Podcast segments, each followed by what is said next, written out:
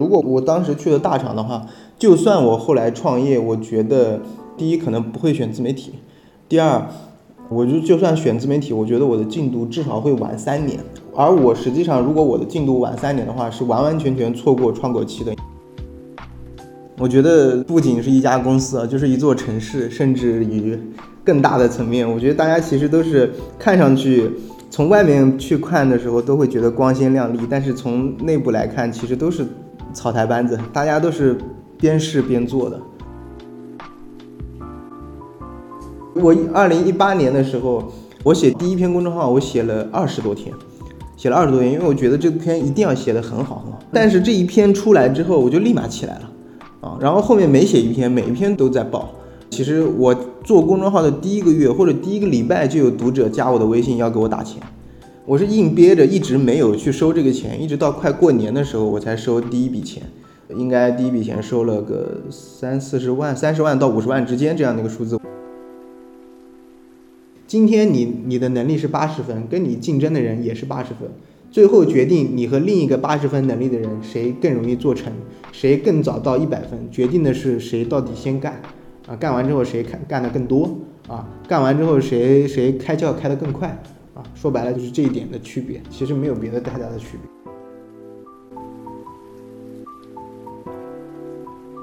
Hello，大家好，我是谢无敌，欢迎大家来到谢无敌的茶访谈播客栏目。今天的话，我是邀请到了我的自媒体老师，同时也是我的身边的好朋友花爷，来和大家去聊一聊二零二三年下半场自媒体还有哪些赚钱的机会。首先的话，我来介绍一下花爷。花爷的话，他是十万加订阅公众号“花爷梦忆换酒钱”的主理人。而且还经营着一个自媒体赚钱的万人付费社群，叫做愚公掘金。所以他的身份不仅仅是我的老师，毫不夸张的说，他也是几千个自媒体人的老师。今天能够邀请花爷来和我去聊搞钱这个话题，其实再合适不过了。那如果你目前正处于迷茫当中，以及你没有找到一个合适的赛道，我建议你今天一定要把这期节目给听完。相信我啊。你是一定有收获的。那很多人可能会觉得，哎，花爷有目前这样的一个成就，是不是因为他的阅历特别的丰富，以及他可能是工作了十来年这样子啊？但其实你们可能没有想到，花爷他其实是个九零后啊。这里很多人可能会对花爷的创业经历以及他的过程非常的感兴趣。那花爷的话，可以讲一下你的经历吗？然后和我们的一个小伙伴再打打招呼，以及分。享一下你在创业过程当中的你的一些思考，欢迎欢迎。Hello Hello，大家好，我是花野。其实我刚刚听到讲那说我是九零后，那个意思应该还是蛮年轻的。我感觉就是你放在可能三四年前的时候，那时候会觉得自己还蛮年轻的。但现在因为我九三年的，今年正好三十岁，然后我是一四年出来实习的，其实差不多也有十年了。我感觉现在自己已经不年轻了。连工作之前，我一开始学的是。自动化嘛，就是理工科。然后我们学校毕业的人，就是最好的工作就是去中石油、中石化这样去做那个工厂里面的机械控制。说实话，这个工作如果当时我能去的话，我肯定也去了。但是我大学学习特别不好，就是天天都在玩，所以也去不了，真的就没有办法。但是我觉得现一四年，反正当时是有一个窗口期的，因为当时互联网就是疯狂招人，招的人非常多。然后我就自学了一下。其实我一开始是想去做运营的。然后我就随便投了几个简历，然后都没有过。他们会跟我说，比如说你说你的简历里面没有什么运营相关的经历，我就说运营相关经历我确实没有，对吧？你也没办法编出来。然后我就了解到有一个工作的岗位叫产品经理。那个时候网上就是说，只要你会吹，你就是产品经理。我也没有产品经理的经历，所以我就去试着自己去做一些产品经理相关的一些产品调研报告。然后拿着这个作品就去投简历，呃，我觉得放在现在来说，肯定还是也是找不到工作的。但是，一四年扩招的人特别多，然后那个时候也没有进大厂了，反正进了一家呃上市公司的产品的实习岗。然后后来实习期做了一个跳槽，我觉得那个工作经历对于我来说可能是最重要的。一四一五年的时候，特别是一五年初的时候，那个时候很多大厂的元老都出来创业了，呃，我们公司我跟的那个老大，他就是腾讯的元老。他出来创业之后也缺人，我去的时候公司只有二十多个人，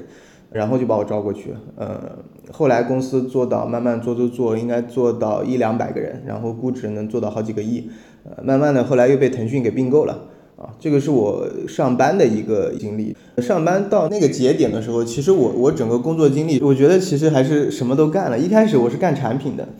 但是说实话，我觉得在产品这一块儿我没有那么大的机会，因为我们原来那个公司也，嗯，你说小肯定也不算小，但是肯定在大厂面前也不算大。你没有机会去做一个，呃，日活几百万、几千万的这样的一个产品。说实话，你这个产品的履历是拿不出手的。然后我们那个时候主要是服务的线上的医生嘛，和医生和患者。那全中国能跑到线上的医生，可能一共也就几十万个医生，所以很窄。而且那个时候正好在公司内部推项目推的又不太顺利，我自己个人状态也不太好，所以我就转去做运营了。呃，那个时候是一个很重要的契机。那个时候我们做运营，其实是做公众号里面的电商。啊，里面包含了一些消息的推送。那个时候，公众号有很多的接口，消息的推送，包括内容电商的一些呃编写、销售。一开始做的也很差的，但是后来慢慢的就是开窍了。那个时候大概我们可能一次推送一篇文章，最高可以卖个百来万吧，啊，这样的一个水平。我其实一开始我也没想着做自媒体啊，那个时候其实稍微显露出了一些自媒体的天赋，但那个时候我没想着去做自媒体，我那个时候想到什么呢？我那个时候想到的是，因为我们当时做公众号里面的电商，我们的货其实很难找，我们很多时候想卖那些国外的一些保健品啊，或者是一些非药类的这种健康产品，那个时候这些品牌在国内都没有代理。你只能找那种供货商去进货，而且是供货商，其实你很多都没货，等于说是货是供不应求的。那个时候其实海淘需求还是蛮大的，但是很多品牌在国内都没有代理的。所以我后来想说，哎，这大家都缺货，那这些货供货商他们的货是从哪里搞的？然后我就去搞那个跨境电商了，你知道吗？就 是就是在国外去把这个货囤下来，然后给各个做微商、做公众号，反正是你们只要想卖有有货就来找我们。啊，那个时候其实这个生意真的是蛮简单的，因为那个时候就是你只要有货，然后你跟人家放出去消息你有货，别人都会来找你，啊，然后这个做着做着就不行了。后来不是像考拉呀这些这些跨境的平台，包括天猫国际都出来了，然后呢那些国外的品牌，他发现你在国内卖的特别火，他全部到国内去开代理了。我记得很清楚，以前我们卖的有一个像现在卖的比较好的品牌啊，有个什么 Swiss。卖那个钙片的，然后包括还有那个我们以前有个品卖的蛮好的，过滤滤水壶的叫必然得，应该可能也听过，现在都挺出名的。那个时候在国内都是没有代理的，现在他们在国内全部搞代理商了啊，全部是自营或者是代理商。必然得应该是国内是做的代理商的机制。我在这个趋势的过程当中，我就发现这个生意其实不太好做了。在这个过程中，我其实一直在上班的，然后我当时就想说，我要不要尝试别的生意？我跟我现在的合伙人，其实是我以前的大学同学了，尝试了挺多的生意，因为那个时候抖音刚刚出来，然后我们尝试了抖音，尝试了微信里面自己去囤用户去卖货，然后其中有一个选项就是做公众号的自媒体，因为我以前做过嘛，当然虽然是带货类的，我们尝试了好几个项目，呃，然后就是这个自媒体的这个一下就起来了，然后我们就决定我们去做自媒体。嗯，对。然后其实我听了花爷为什么可以做到现在，其中有几个重要的点。第一个就是他其实在他自己创业之前的话，是在一个创业氛围的团队当中，从二十多人，然后变成了呃上百人，然后最后被收购的这样的一个氛围里面成长过来的。第二点就是他在他之前的。呃，工作里面其实是有涉及到自媒体的业务的啊，所以也是跟我之前讲的一个点有点类似啊，就是你转行的话，你要么在同一个行业里面就是互相的换啊，你要么的话就是在你换新的一个行业，你的某个技能是可以被迁移的。那至少在我看来的话，其实花爷在他之前的工作里面，他的某些技能是被迁移的啊。好。那花野的话，你的自媒体赛道就突然的就做起来了。那你在这样的一个创业初期的话，你有遇到过什么样的困难，以及在你创业的过程当中，有没有一些人给到你一些特别大的一些帮助，甚至于你是怎么样去搭上这些资源的，能跟大家去分享一下？因为很多小伙伴可能就觉得一开始特别懒，都想听听从零到一的一个故事嘛。我其实觉得我创业初期啊。实话实说，就是 我觉得没什么困难，但我觉得创业初期的往前和往后是有一点困难的。因为我一开始呢，跟着那家公司上班，规模做的还可以，然后被腾讯并购了嘛。因为当时做互联网医疗很烧钱，并购之后，我之前说的做跨境的那个生意，其实也在慢慢的有下滑的趋势。我当时就是准备换一份工作了。其实我当时有两个选择，因为我原来的那个工作属于。中不溜的这种感觉，就是它并不是大厂，但是也不算小厂，所以我当时也不算一个创业小团队。所以当时有一个选择，是我到底要不要往上跳一步进大厂。我记得印象很清楚，因为上海有美团嘛，我当时甚至去美团面试过。但是我后来决定了一下，就是我不想去大厂上班，因为我想了一下啊，虽然跨境的生意在往下坡路走，但我觉得我还是想去做创业，还是想去做创业。所以如果我觉得我往大厂走的话，我的履历。可能会变得更漂亮，但是对于我未来创业几乎是一点没有帮助的，甚至肯定是拖后腿的。对，所以我当时反而去选择加入了一家更小的公司，小到什么程度呢？当时我我关注的有一个公众号，是一个做商业咨询分析的公众号，他们其实也是刚创业的，当时创始人就两个人，没有任何一个员工。啊，我觉得这不错，然后我跟他们先接触。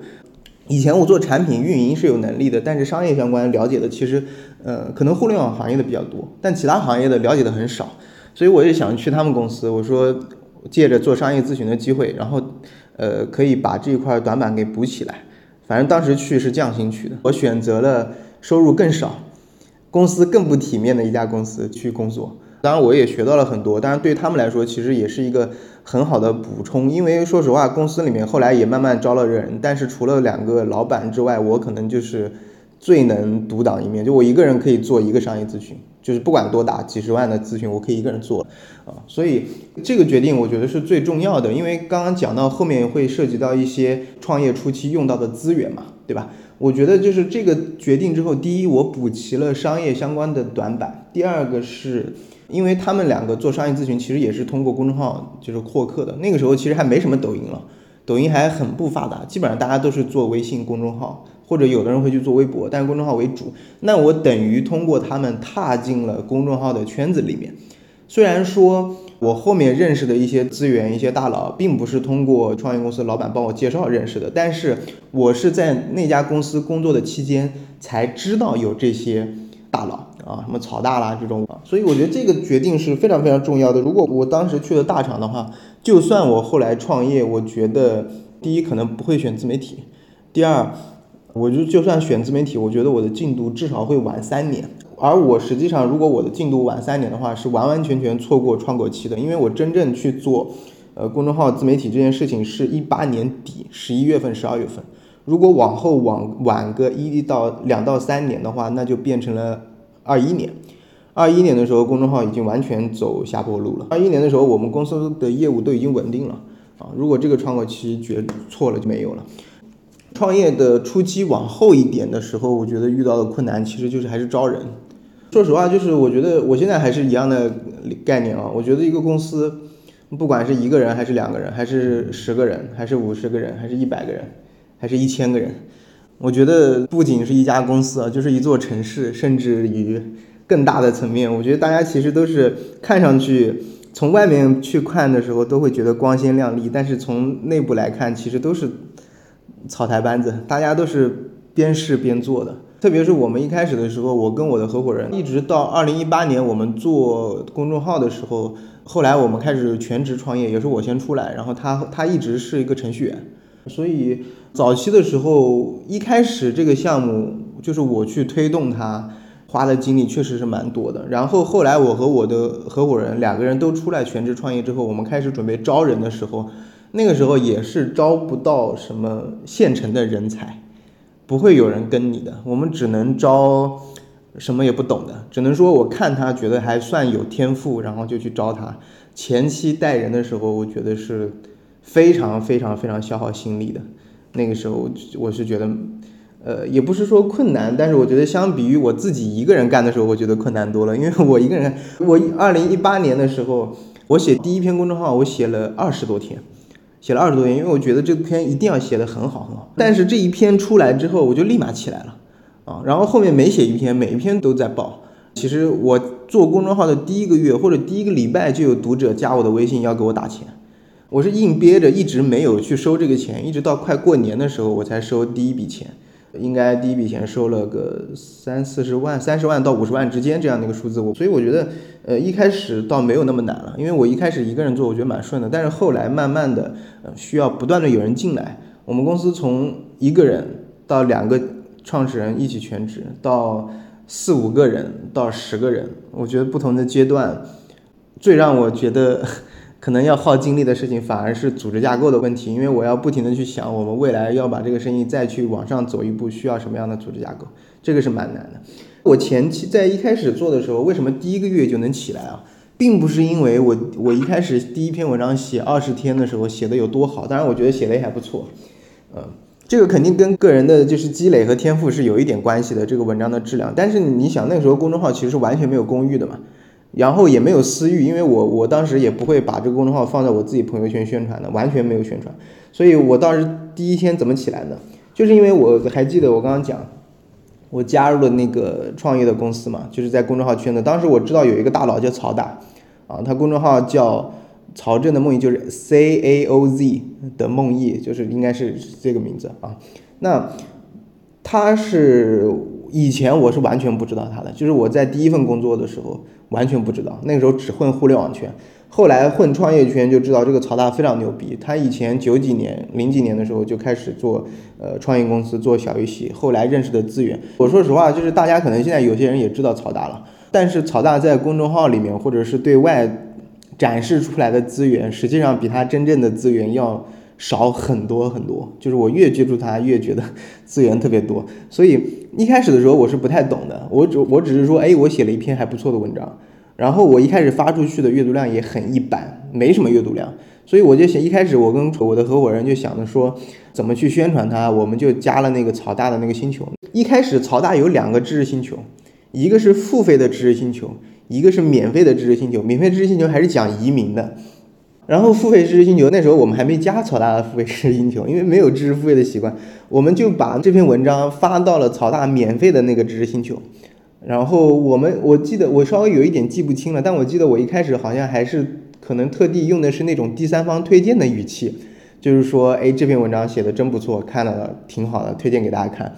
然后曹大看完之后就在评论区里面讲。啊，这篇确实写的很好，哇！然后他说写的很好之后，我们以前不知道曹大有这么大的号召力，就是他在一个免费的星球里面，曹大就因为评论了一下这一篇写的挺好的，然后这些人就在曹大的知识星球点开我们的文章，然后找到我们的公众号，因为知识星球 APP 是没有办法扫码关注公众号的，你一定要把这个链接转到微信，你才可以去那啥啊，呃，然后就很多人直接扫码关注那一篇的内容，然后发到曹大的星球里面。给我们应该带来的关注应该接近一千，啊，就是这一千个。然后这个方法我们觉得哇有效，然后我们当时就有一个类似于斩首计划，就是以前军事行动有那种斩首计划，就专门去就专门去搞定这种军方的高层。我们会觉得进入了这种这样一种状态，我们把市面上就是类似于这种 KOL，我们都把他们罗列了一遍，然后他们有什么知识付费的产品，我们都去。扫了一遍，扫了一遍之后呢，呃，我们会去主动分发。但是那个时候，说实话，我们知道的 KOL 真的也不多。就跟以我们现在来看，那个时候其实还是什么都不懂。呃，你比如举一个很简单的例子，在现在大家都知道有个很出名的社群叫生财有术了，对吧？生财有术，然后也会有很多人呃去生财有术分享内容，然后会有人去加，可能是已经是一个固定的引流的套路了。但那个时候其实我们都没有加生财有术。其实我们早就知道，因为我一直关注曹大的公众号，生态有书就是曹大推起来的嘛。然后我们都没有加生态有书，真的是内容大家不断的转发，那个时候大家还是很愿意转发这些公众号文章到朋友圈的。然后艺人主动加了我们的微信，他说哇写太好了，你你们当我们到我们这那个生态有书社群来吧，就是你不用花钱，你就就是直接免费邀请我们进去。然后我们进去，我们又一分享。就就来的人就越来越多了。就我们第一个阶段，其实最重要的经验就是我们把很多，因为那个时候，当然它这个东西是有时代的局限性的。那个时候其实是没有公寓这个概念的，就是像小红书那个时候，我印象中那个时候小红书还是到处找肌肉男，然后推广自己的那个电商业务的那个阶段，还不是做社区的，对吧？然后抖音那个时候是那种快剪，然后搞那种跳舞的比较多，都没有现在这么丰富。那个时候其实，呃，就。最主要的方法其实就是搞定这个行业里面的 Q L，而且 Q L 其实我们以前是不懂的，现在其实也明白了，就是后来慢慢明白了，其实这些 Q L 他们在自己的圈子里面，他们是需要有一些出不断的出现能力强的人，来在自己的圈子里面说话，来把这个圈子越来越巩固的啊，他们也需要不断的有年轻人出来，然后这样其实越来越多的人，就是好像我们现在做 IP，我们会有非常多我们带出来的学员，他们会出去说。啊，花爷是我们老师，然后说花爷教的很好，巴拉巴拉这些，嗯，实际上，然后我们会有一些，有时候会加一些新用户进来，他上来就要报名，他说，因为我有好几个朋友都说你很好很好，所以就就要报名，所以那个时候其实就是私域里面一些传播的网络嘛，然后就是大家互相会传播起来，当然，我觉得那个最关键的一个点是你要有一个一些动作去 push 这个传播，它可以能够滚动起来。这个方法我觉得现在其实也是有用的，因为你像我们前几天有一个刚刚的一个学员，他好像是做自媒体陪跑的，啊，我我觉得很神奇。其实他他跟我们以前路径会稍微有一点像，他自己其实在公寓并没有做账号，他还是一个大二还是大三的学生，他的客户全部来自于口碑转介绍，然后他一个月可以光光靠转介绍去接陪跑业务，大概一个月可以做个小十万的。业务量，啊，所以其实我觉得这个可以称为一种方法。啊，但是这种方法它要求你这个人你的专业能力和你的销售能力要比较强，你一开始利用这种转介绍或者是 KOL 的推荐的方式去把它冷启动起来，可能是比较快的一种方式，但如果你的专业能力和销售能力没有那么强的话，可能以现在的环境来看，肯定还是做公寓会比较划算一点。我听完呃花爷的一顿输出啊，然后我其实听到了好几个点。第一个就点就是他其实没有选择去大厂，而是选择了去一个呃甚至于不如之前的一些公司。但是呢，他学到了很多他想去学习的呃领域。第二点的话就是他其实有去尝试通过比较有力量的某一个人去撬动了他的一个流量。就比方来说，他去草大的星球啊。然后第三个的话，就是他第一次去写文章，他其实用了二十天的一个时间。关于内容输出的一个角度上来说的话，然后其实我本人觉得，就是花爷的一个输出能力。非常强，因为像我经常跟花爷聊天说，哎，花爷就是我，我感觉我跟你是反而是相反的，就是我喜欢去直播去讲，然后去通过呃视频或者是音频的一个形式来输出。那花爷的话，他可能就更擅长于通过文字的一个方式来输出啊。就是啊，花爷，那你今天的话，能不能和大家分享一下，就是有没有一些提高输出能力的啊技巧啊，给各位听友们分享一下？我说实话，我这个东西可能是很难形成一个非常固定的方法论的。我只能把我怎么提升输出能力的，就分不同的阶段，然后我是做什么事情的，给他稍微复盘一下吧。就是我早期其实我一开始工作的时候去做那种健康类的电商嘛，那我写做内容电商，那个时候其实做的内容跟我后来创业做的内容其实是完全不一样的。但是那个时候我其实学会了一个方法是什么呢？就是我一开始当时去做这种内容电商，一开始卖的很差，但是呢，我在不断的去换不同的方案，嗯，看看效果怎么样。如果效果还可以，我就会复盘，把它的卖的还不错的那个点，给它记下来，然后它会有一个迭代的过程。我觉得这个大方向是我们现在公司所有的事情，不仅仅是内容输出，而是所有的事情都在按照这个方法论在做。就是首先第一个，我保证大方向是对的；第二个。我保证我在不停的迭代，然后剩下的就交给时间，呃，他一定会做成，啊，这个是我一开始就是在工作的时候去做的这个事情。然后等等到我们自己创业的时候，其实我们那个时候做内容啊，完完全全是模仿。什么模仿呢？就是我我举几个例子，就是如果你去我们公众号的话，看到我们一开始做的第一篇叫做借鉴每日，呃，什么经济下行的时候，什么行业还在赚钱？当时为什么写这样的一个内容啊？首先第一个，这个选题我们看到，呃，在好像不是公众号平台，好，但是好像是另一个平台有人报过，所以我们决定跟这个写一样的选题。第二个，这个里面内容里面写的很多的金融相关的知识，比如说经济危机到底是怎么产生的等等啊。它来自于哪里呢？来自于我们在网上找的一篇一篇还是多篇论文里面讲。可能现在我们是稍微懂得会更多一点。一开始的时候，我们懂得金融知识其实并不多啊。那个时候，这些所谓的这些金融知识，其实全部靠我们去看一些论文。因为我们当时对标的那篇文章，它在前面其实就讲到了一些金融知识，所以我们又不能抄它，我们就去找那个金融相关的相关知识的论文去看，然后用自己的。一些写作的方式把它给放进来，啊，然后我们后面那篇文章最后还讲了一些建议，就是讲在经济下行的时候哪些行业会更好。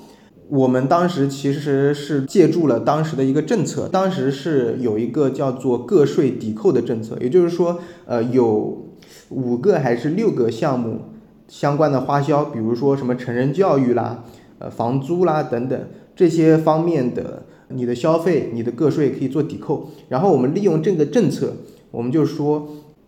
这些个税抵扣的可以抵扣的这些行业，其实就是国家想要发展的这些行业，然后就去讲这些行业它是为什么会越做越好。比如说，我们觉当时觉得娱乐行业会越做越好啊，比如因为当时腾讯的股价正在低谷，然后我们就去找呃娱乐行业。在经济下行的时候，会有一个什么明显的一个规律啊？当时会找到一些讲，比如说口红效应啦，啊，比如说在娱乐行业在经济下行之后，随着经济的攀攀升会二次腾飞啦，等等。然后我们再把它应用到我们的文章里面。然后最后还有一个模仿啊，就是文风的模仿。其实说实话，就是我一开始写作是没有自己的个人风格的，现在是肯定是有，但以前是没有，因为我以前不知道，因为我一开始只想一件事情，就是我以前做。上班的时候写健康类的公众号的那个想法，就是用户喜欢看什么我就写什么。所以我当时选的一个文风是谁呢？是那个水库的那个欧神，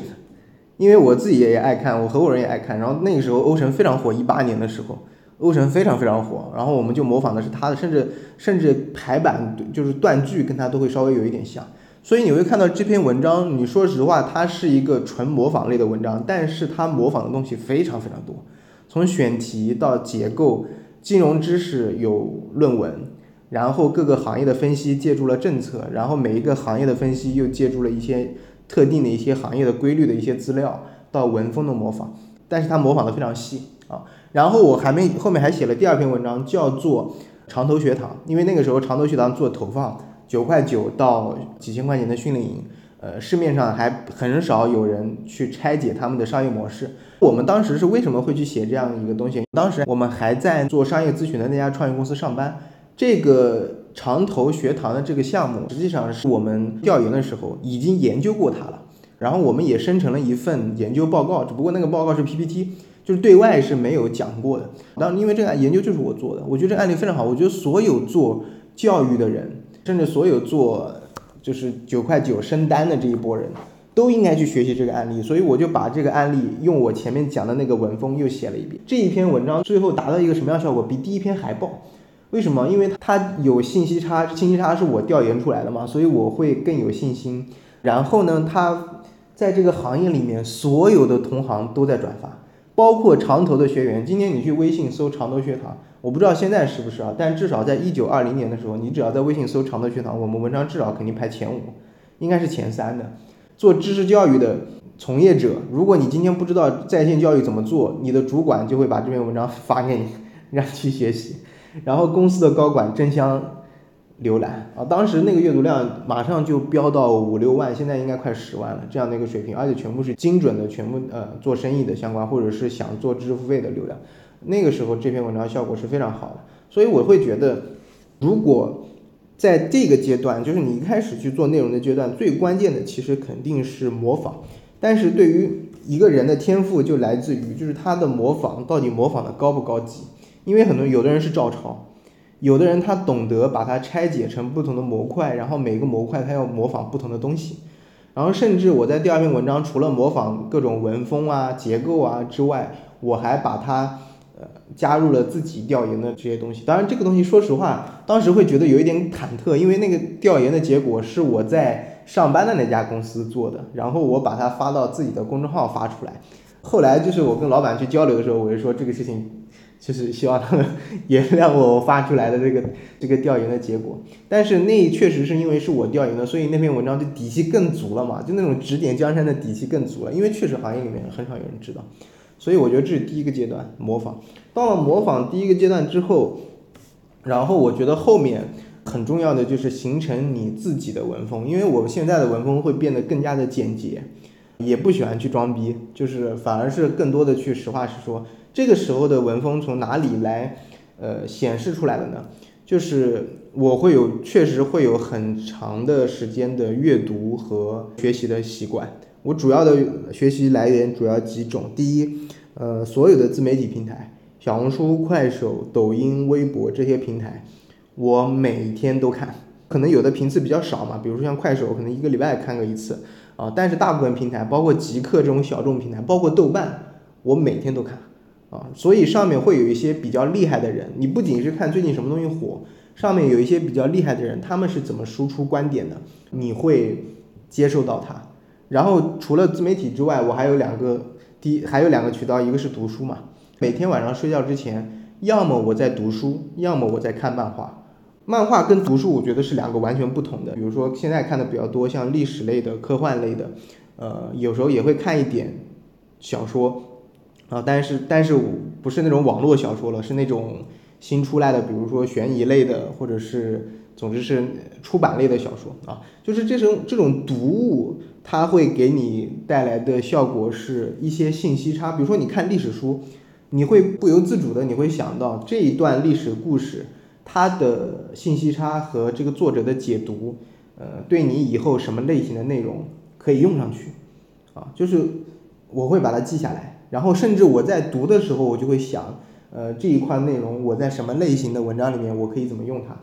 然后为什么还会读漫画呢？当然，这个第一部分是我自己喜欢看了啊。但第二个部分什么呢？就是你老看书，晚上会看腻的。就是我我是觉得我看书从来不会给自己定个任务量，一年要看多少。我看腻了，我就去换一个漫画看。看漫画，我觉得最关键的是什么？就是你会学会情绪调动，因为。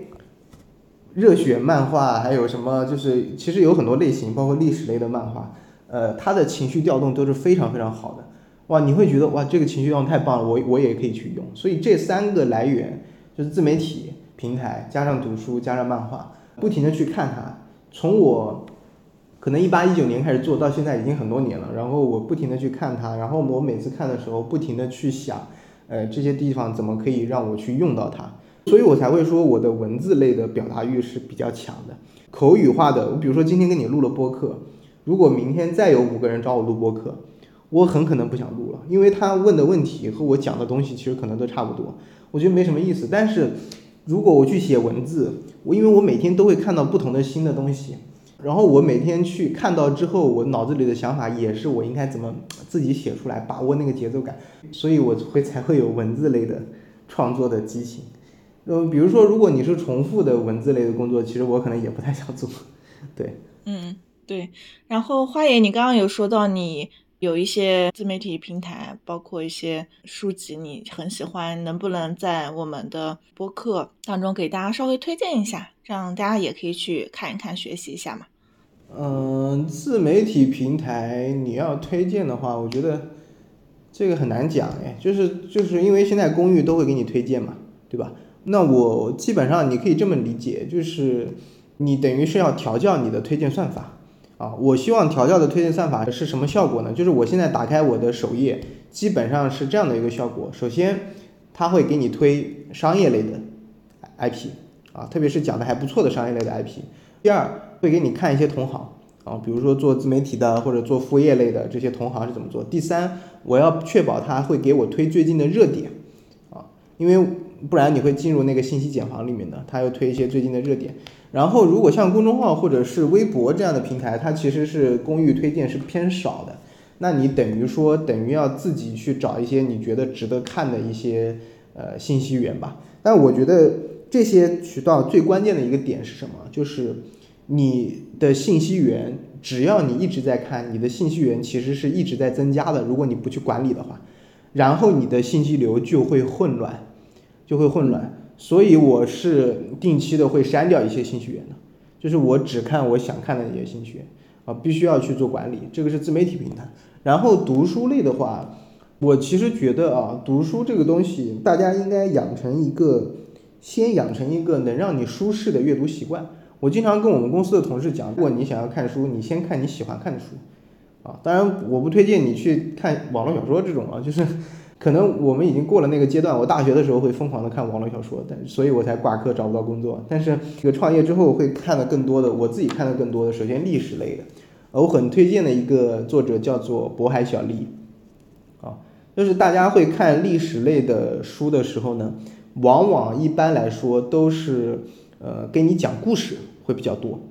但是我非常推荐大家去看那种既讲故事也讲观点的作者，渤海小丽就是。虽然这些作者对于同一个故事，他的观点实际上可能略有偏颇或者互相不一样，但是你可以决定你到底采取哪一个哦。你看别人的观点看多了，其实你自己也会形成观点，你会尝有冲动尝试自己也去讲啊，像渤海小丽这样的。包括如果你去看一些，比如说悬疑类的小说，有一个日本作家叫高野和明，除了悬疑类之外，他会有很多自己的一些观点和想法在里面，然后你会觉得这个观点是你以后能用得上的。包括我最近还看了一个叫那个安迪威尔写的那个挽救计划，啊，这些悬疑类的会比较多一点，啊，然后历史类的基本上，我觉得可能元朝和。清朝的历史看的非常少，其他每个朝代，特别是两汉和战国时期的历史，可能已经看了非常非常多遍了。然后你会发现，不同的作者他的想法都不一样啊。其实有很多时候，你看多了之后，你会发现啊，史实这个东西，并没有哪一个说史实是一定正确的，因为很多东西其实都是查无记载的，没有明确的记载，甚至有记载的时候，那些史官写的其实也并不一定是实话，迫于。压力，他可能写的也不是实话，但是 其实反而是看这些作者的解读会比较有意思。以前我刚工作的时候，我喜欢看那种书，就是互互联网教学的那种书，比如说什么原则，包括什么流量池、硅谷增长黑客这种书啊。我们当然这个书我不是说不好啊，就是你作为做互联网的早期，我觉得看一看，你能把它吃透还是有好处的。但是到我后来这个阶段，就是看这些书会觉得没有太大意思了，因为因为懂得都懂了啊，然后。看漫画的话，我觉得就没什么好推荐的。从花爷这么强的输出能力可以看得出来，其实花爷有很多的输入的呃这样的一个信息源，以及我们刚刚其实花爷也说了，就是自媒体一开始怎么做啊，就是。呃，先去模仿以及看哪些比较优秀的人嘛。然后我记得花爷后来也被人抄了，然后记得还出现了一个金爷，然后我就觉得特别特别不可思议啊。所以花爷这个 IP 做好了之后，其实也是有一些人在模仿花爷的，只不过他们可能没有抄的那么好啊。好，那我们讲到这里的话，我们直接来到关于我们的二零二三年下半场的这样的一个话题啊。就是花爷像你的星球，包括你的一些训练营啊，特别特别多的在尝试做自媒体 IP 的这样的一些学员或者是新友啊，就是你在这些人的身上，以及你阅读了那么多的呃信息源之后啊，就是你觉得在我们的呃九月、十月、十一月、十二月啊这几个月当中啊，就是如果我们现在去入局自媒体，还有哪些赚钱的机会呢？嗯，我觉得首先第一个就是现在整个社会嘛，大的经济环境肯定大家可能是觉得不太景气的这样的一个环境下，我觉得自媒体 IP 这个行业反而是往上走的，因为越往后面你越能感觉到这个行业其实在越来越成熟啊。这我觉得成熟的一个标志是什么啊？成熟的标志来自于呃每一个人都可以找到自己的位置。找到自己的位置以及自己赚钱的方法啊？为什么我说这样是更成熟的呢？你想，大家想一下，就是互联网呃，就是自媒体早期，其实并不是每一个人都能找到自己的位置的啊，因为早期流量太大了。你今天就是一个可能真的是啥也不懂，比如说你抖音上发一发啊，大家还记得抖音初代网红叫温婉吗？对不对？那个时候你说温婉他有没有属于他的位置？我觉得是没有的，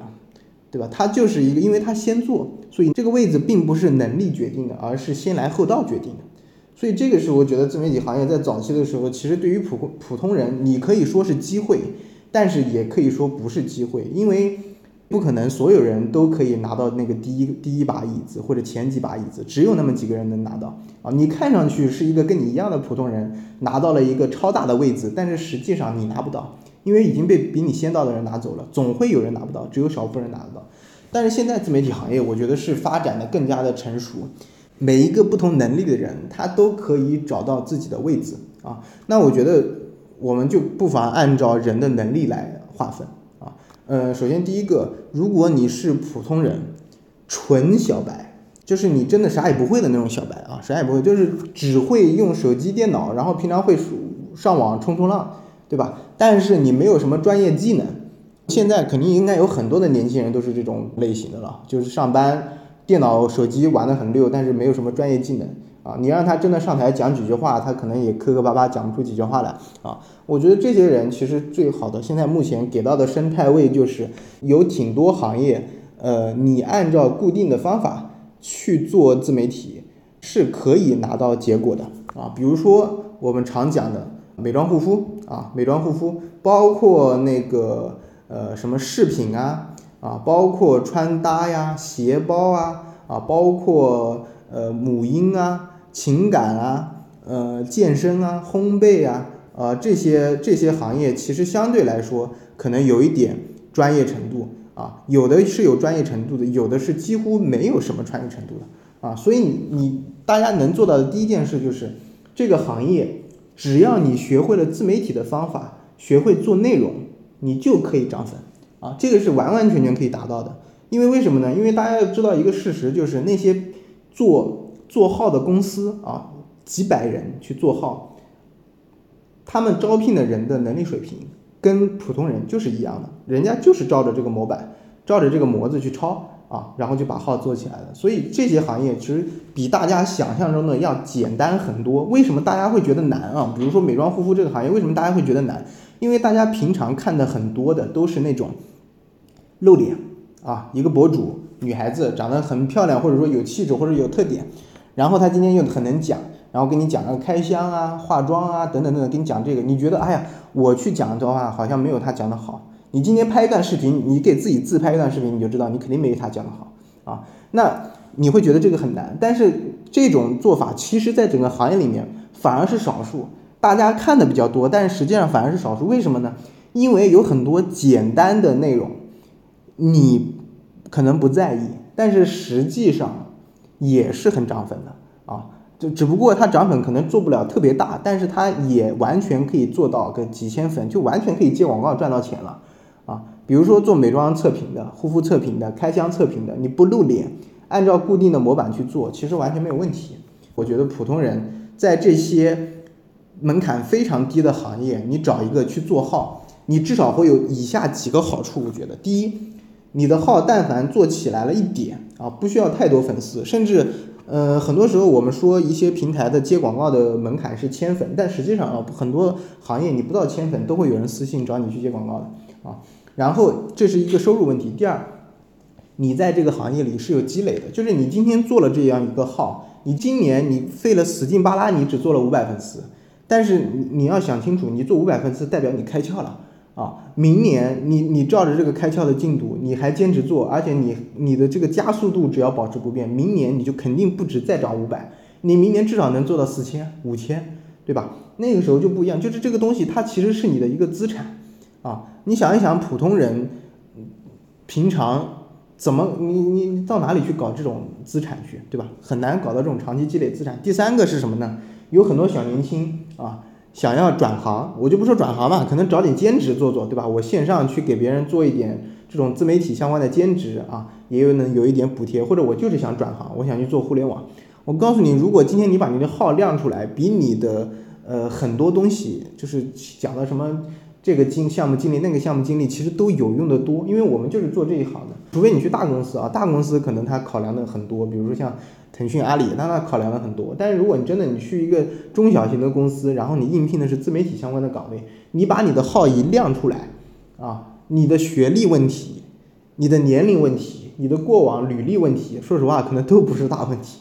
对吧？这玩意太有说服力了。所以我说普通人真的，首先你记住一件事，第一，你如果你是个小白，你今天第一件事你一定要去做个号啊。第二，你去做号，千万不要按照你。呃，平常喜欢看的那种内容去做好，你要按照就是我们常常讲的那种各个行业最简单、最容易出效果的方法去做好。因为如果你出不了效果，普通人很难坚持接下来的。你想一想，如果一个事情又难，你又能坚持，今天你就不是普通人了嘛，对吧？你肯定在某些领域有所成就了，对吧？就是因为你很难坚持，所以你才需要去找到这种又简单又快速的方法啊。我们比较推荐的一些行业啊，比较简单的，像。养生类的啊，美甲、饰品、旅游、穿搭、鞋包、护肤美妆、个人成长、成人考试、汽车配饰、家装家居等等这些行业，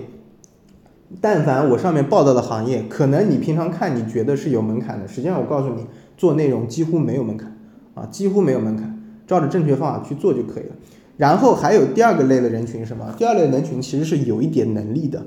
啊，有一点能力，什么意思呢？就是比如说你上班，你觉得你自己今天上的这个逼这个，你今天上的这个这个班是没有什么意思了，对吧？是这个班是死活都上不下去了。但是你必须要承认，你上的这个班其实给你还是造成带来了一些专业能力，或者是自己履历上的一些积累的，对吧？比如我考公务员，我不知道考公务员具体一共是多少分啊？就总之反正我考的分数还行。啊，我公务员考的分数还，或者我公务员其中的一项，比如说我申论啊，这种分分数还行，对吧？然后我就去当公务员了，我就当公务员，我发现，哎，公务员这个是真是一点搞头都没有，对吧？家里没有什么关系，怎么都升不上去，天天累得要死，对吧？公务员现在又减薪了，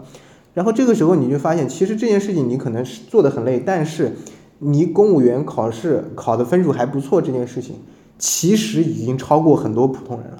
你去做自媒体，已经可以给你带来还比较有一定的背书了啊！如果你还是能力更强一点的，比如说我是做什么护肤，我在雅诗兰黛工作过，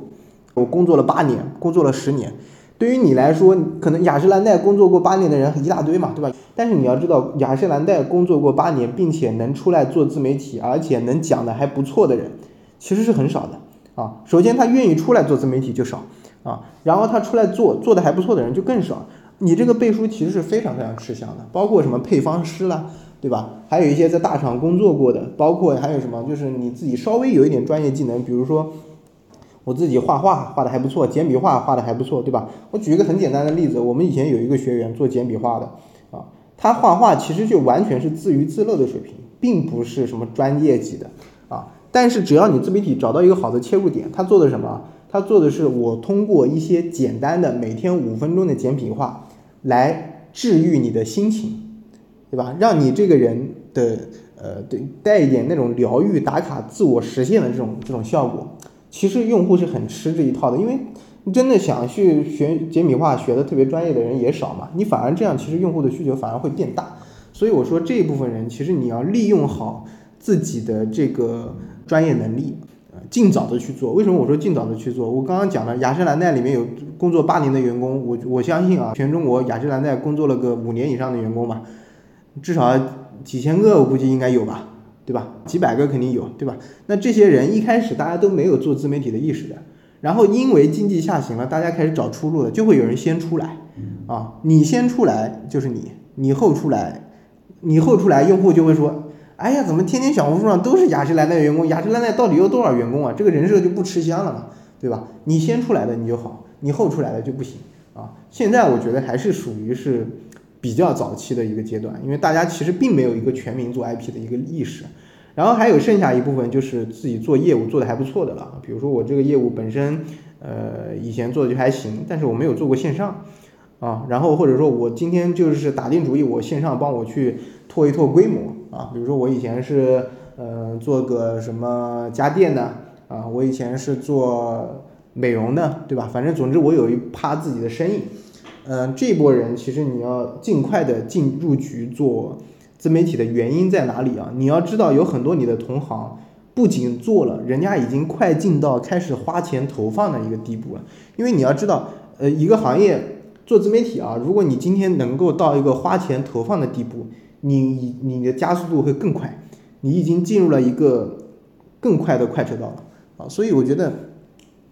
就是这一波人，其实首先你进来肯定是必须的，然后大家的进来就是，如果你有生意啊，你进来做自媒体，这个是必须必选项。然后你你进来的目标其实并不是为了我做一个号，然后加那么一两个人，你你的预期其实应该是大量的加人，大量的获客啊，大量的成交。那这个时候其实你要么就是一个号做复制做矩阵，要么你是干脆直接投放啊，这个都是我们一般到这个程度，那你年年就是线上这一块的年营收肯定是至少至少百万起步了啊。这个是我们可能比较厉害的一些老板类的学员，他可以就是做到这种程度，其实还是蛮多的。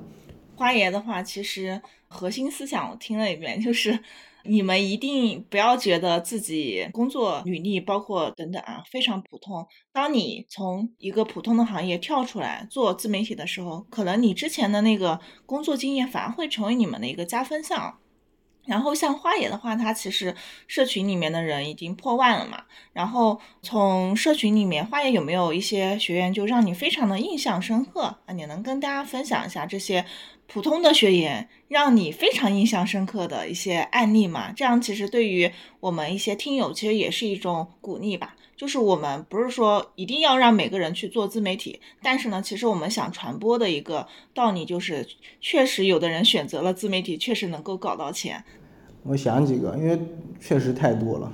我先想讲个普通人的吧。我们有一个普通的学员，他应该就是在简简单单的。上班工作的这样的一个一个女生吧，其实说实话，就是做自媒体啊，嗯，肯定女生倾向性会更大一点啊。然后她这个女生呢，她实际上就是从来没有做过任何一个平台的自媒体，她第一次做就是跟我们做，自己不仅从来没有做过，而且她其实也对这些东西她都不了解。然后我们跟她讲了，就是我们给了她几个就是门槛比较低的赛道嘛。然后他从中选了一个自己觉得还比较喜欢的，啊，我觉得很搞笑的是，当时我们给他找了一个对标的账号嘛，让他照着这个对标的账号去做内容，那个对标的账号是四千粉，啊，是四千粉，然后他照着这个对标的账号去做内容，他不仅模仿的很到位，而且他在这个模仿的基础上还做了一些改进，我忘了是一个月还是两个月，他已经干到两万粉了，对我觉得对于普通人来说。你的认知是怎么被逐渐改变的啊？首先第一个啊，首先第一个，当你所有没有接触的时候，我们给你告诉你怎么找对标账号的时候，其实你的认知就已经开始被改变，就是你会觉得哇，怎么我找的这个对标账号跟我平常看的账号完全不一样？因为我们一般来说找的对标账号都是那种更好、更简单、更好做的，然后你在对标账号那个内容一分析，你才发现，哎，这个对标账号其实。它的这个内容很好做，并不是那么复杂，对吧？我就以小红书举例，小红书的所有的内容，对吧？就以封小红书封面举例啊，说白了不就那么几种封面嘛？大而且大部分的封面就是一张底图加上标题，最多配几张抠图，对吧？就是这样的。其实你去真正去做，如果你在它的基础上做上做一些改进，那就更棒了。然后如果你是稍微有一点能力的人啊，举谁的例子呢？高夫人嘛，因为老喜欢讲高夫人，我觉得高夫人确实是很。很很很很励志，而且高夫人是属于那种我们平常讲啊，高夫人是典型的什么？就是我们有一个做蛋糕的一个学员，他以前是公司的行政还是前台，然后呢，他是属于一个什么样的人呢？我们说的典型的，他在做蛋糕这一块肯定是有天赋的，他也是自学加上一些付费学习，总之他做蛋糕这个能力肯定不是我们教的啊，是他自己这一块有一能力是有的。但是呢，做自媒体和商业，我说实话，高夫人哪怕做到现在啊。那 那肯定也不算不算很厉害的，就是他对于这一块的认知没有那么强，特别是一开始的时候，那基本上等于是零啊，基本上等于是零。那他其实他最简单的方法就是他蛋糕做的不错，然后他有一套把自己做的蛋糕剖到线上的自媒体的这样的一套方法，他就照这个方法每天往上剖啊，然后。一直有寻单获客嘛，然后这无敌知道的，他从自己做，在家里做，然后现在自己开店，他一天我我应该他一天正常的十几二十个单子应该是没有问题的啊，应应该不止啊，我估计。他现在的一个月的营收，因为我这几天也是跟他在聊天嘛，他已经是超过前几个月的三四倍了。对对，因为他以前自己在家干的话，还是会有很多限制嘛。现在他等于招了人，然后然后再自己开了个工作室干，嗯，一个月肯定肯定是六位数了，具体多少就不讲了。然后，然后那个还有一个就是有生意的人的案例啊，我给大家举一个例子，也是我最近的。我说实话啊，有一些学员他比较时间比较久了。细细节可能不太记得，我一般举的都是最近就是接触过的一些例子。我们最近有一个学员，他是什么样的呢？这个学员他是大学生，大二还是大三的，他是做宠物托运的，但是这个生意不是他自己的，是他妈家，他妈有一个宠物托运的生意，然后他就是拿着这个生意，他想做自媒体，因为他他觉得他妈来做肯定做不了，他就自己来做啊，等于说这个是我们典型讲的，你有生意，然后你去线上做自媒体啊。他第一个月就干了一万块钱，因为这个赛道等于说做做起来也不难嘛，然后在那个线上竞争现在还没有那么激烈，所以他只是通过简单的套一些现成的一些内容的模板，呃，第一个月做了一万块钱，然后我记得这个月他应该干到了四万多块钱啊这样的一个水平，因为宠物托运正常情况下他只能做那一片。啊，比如说做广东、香港这一片，那如果过一个片区，比如说另一个省份，他们实际上是做不了的，他只能把单子转给同行拿一点佣金嘛。他如果真的全国能做，业务量可以扩很大很大啊。而且他现在只做了一个号，还没有扩大啊，所以他整体这个其实是有生意的人啊，他基本上就是顺着顺着这个轨迹做。我讲一个做的大一点的啊，有一个我们做那个北欧极光游的，这个吴迪应该也认识啊，做北欧极光游的。呃，他们其实就是以前完全不做线上，他们完全只跟以前是只跟旅行社合作，因为他们是那个旅游当地他提供解决方案的嘛，他只跟旅游社合作，旅旅行社反正加钱去卖啊。然后他们从自己做线上开始，疫情期间自己做线上，他们一年开始一个号就可以卖个。上百万吧，我记得好像跟我说是三百到五百之间一个数字，我不太记得了，反正没有超过五百，但是应该也肯定高于三百三百万这样的一个水平啊。然后他们当时是只做了一个号，也是按照我们说的内容模板去做的。然后他做了一个号之后，现在我们跟他讲的就是一个是做矩阵号，另一个就是其实可以开始投放了，就是因为他整个的这个完全跑通了之后，其实剩下的就是跑规模。其实我上次跟他线下聊，他最关键的还是。甚至就是他们会单子会担心接不过来，因为他们当地能够接的旅游批次就这么多，甚至可能开始用户多了之后，他要筛选用户，然后把尽量的把高价用户筛出来，然后再去做啊，这样的一个逻辑。嗯嗯，就是刚刚花爷分享的几个故事，除了第一个那个女孩子涨粉那个我不太熟啊，后面分享的两个高夫人，包括做旅旅游的，其实都是我们。呃身边的一些好朋友啊，所以，呃，我们所分享的东西全部都是我们真实的生活当中一些普通人，然后通过自媒体放大了自己的个人优势和生意的一个优势。那花野的话，就是因为我们听友肯定有一些呃朋友，他们其实还没有去做自媒体嘛，所以你对这些听友的话，你想跟他们说什么？因为我们现在也进入到一个尾声的一个环节了，你有一些你想告诉的话，让他们去感受嘛？我我想说，如果你明天没有开始做的话，那你很可能下个月也不会做。我觉得这个事情啊，因为我以前的想法其实确实不是这样的，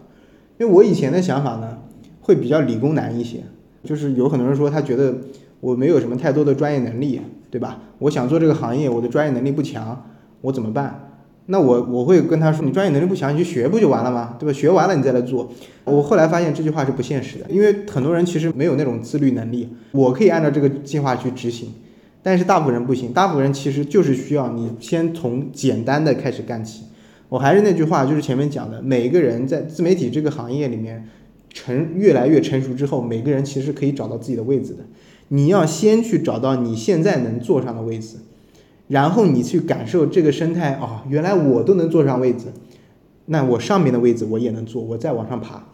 我觉得是这个是很重要的。所以如果你明天不考虑开始做的话，你下个月也不会考虑，明年也不会开始考虑啊。其实我觉得很多事情就是，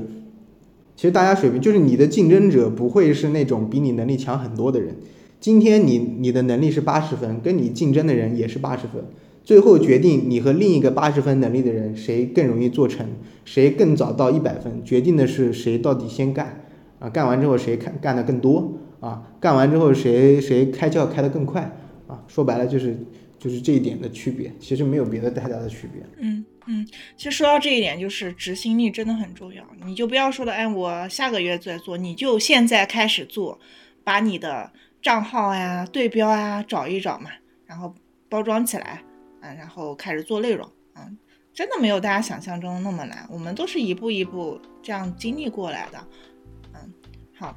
那我们今天非常感谢。我的好朋友和我的老师花野，其实本质上来说，我也相当于是花野的社群里面一个非常 优质的一个学员案例啊。只不过他今天没有讲我啊，因为我是采访者啊。好，那非常感谢花野的分享，然后我们一个多小时聊的也挺开心的。包括我，其实我知道花野他之前是做产品经理的，但是我不知道他做产品经理也是有这样的一些，比方来说从中型的公司到一个小公司后。来选择独立创业的这样的一个经历啊，其实我我也是不知道的啊，然后我也是非常的受益，包括刚刚花爷推荐的几个可以去看的这样的一个信息源，我等一下我也自己去看一下啊。然后今天花爷分享的干货满满，非常感谢花爷。